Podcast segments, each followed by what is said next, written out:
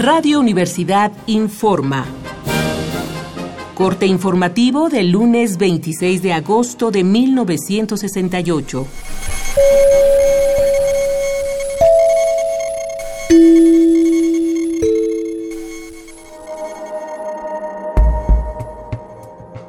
El Consejo Nacional de Huelga informó hoy que ha vuelto a comunicarse con autoridades de la Secretaría de Gobernación. Señaló que se espera que el diálogo público con el gobierno inicie el 28 de este mes. De igual modo, el CNH mencionó que ya ha designado seis comisiones, una por cada punto del pliego petitorio, para que los estudien y planteen sus argumentos. Por otro lado, en la plaza de Lecumberri, frente a la cárcel preventiva de la ciudad, se concentraron alrededor de mil estudiantes. Su demanda es la libertad de presos políticos y especialmente la de Demetrio Vallejo, preso desde 1959 por liderar la huelga del sindicato ferrocarrilero.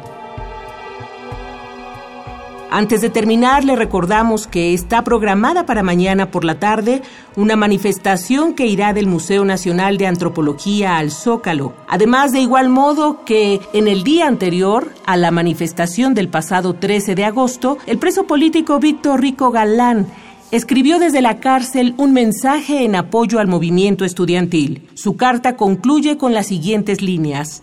El pueblo no podrá luchar si no se organiza. Conquistar el derecho a la organización es el objetivo central del movimiento estudiantil. Seguiremos informando. Siga pendiente de los reportes de Radio Universidad.